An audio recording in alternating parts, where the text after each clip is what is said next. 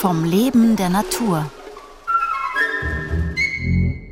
Diese Woche geschlossene Ökosysteme im Glasbehälter.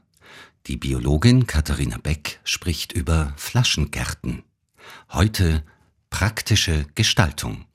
Wir machen heute einen Flaschengarten. Dafür haben wir ein weiß-transparentes Glas und zwar aus dem Baumarkt, ganz klassisch ein 5 Liter Einmach- oder auch Wegglas.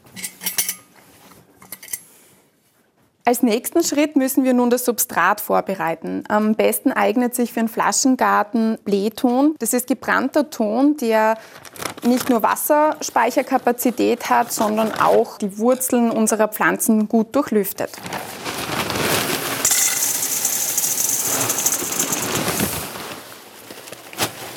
Für mich gerade gut erkennbar ist der viele Staub durch den Abrieb der muss jetzt abgewaschen werden, da Pflanzen über den Wasserkreislauf in so einem Flaschengarten Wasser produzieren, das an den Glaswänden kondensiert. Und dieser Staub würde sich im Kondenswasser sammeln und auch wieder die Photosyntheseaktivität verhindern, was genauso durch ein verschmutztes Glas von außen über Staub passieren kann. Und das gilt es zu vermeiden, um lange einen Flaschengarten zu haben.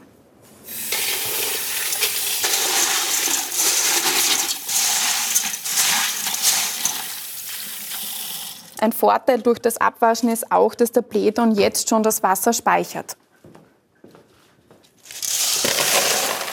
Eine wichtige Faustregel für die Erstellung von Flaschengärten ist nun die Menge des Substrats, die ich in das Glas einfülle. Ich sollte maximal 20 Prozent dieses Glases mit Substrat füllen.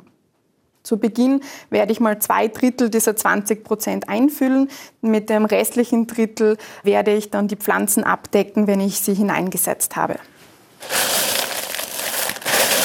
Man kann hier, wenn man so ein Wegglas, ein Einmachglas verwendet, durch den weiten Flaschenhals jetzt gut mit der ganzen Hand in das Gefäß greifen und so bringe ich jetzt faustweise diesen Blähton in das Gefäß ein.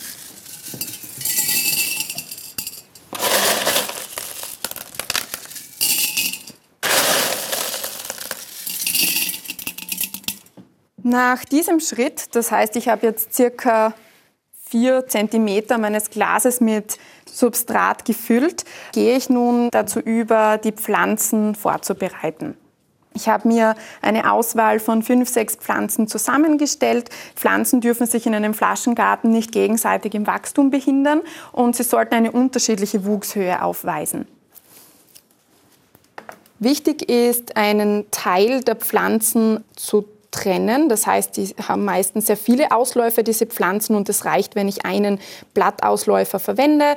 Ich kann die Erde ganz einfach mit den Fingern auch teilen.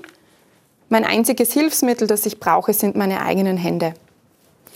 Und wenn ich dann soweit bin und ein kleines Stück der Pflanze abgetrennt habe vom restlichen Stück, dann kann ich das jetzt in das Substrat im Gefäß einsetzen. Mit den Fingern mache ich dazu kleine Kuhle und dann bin ich schon so weit, dass ich die Pflanze einsetze. Die lose Erde drücke ich mit den Fingern noch fest und ein wenig vom Blähton gebe ich auf die Erde drauf. Das hat den Vorteil, dass die Erde zum einen nicht austrocknet, aber zum anderen auch, dass ich die Pflanze so gut verankern kann und ihre Wurzeln besser Halt finden. Und dasselbe mache ich dann auch mit meinem Usambara-Pfeilchen und mit dem Moosfahren. Mosaikpflanze schon eingesetzt.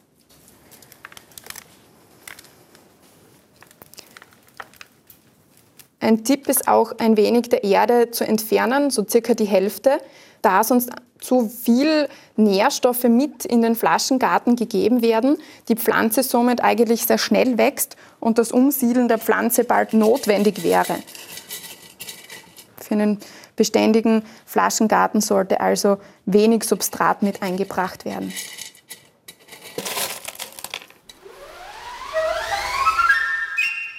Morgen um 5.09 Uhr.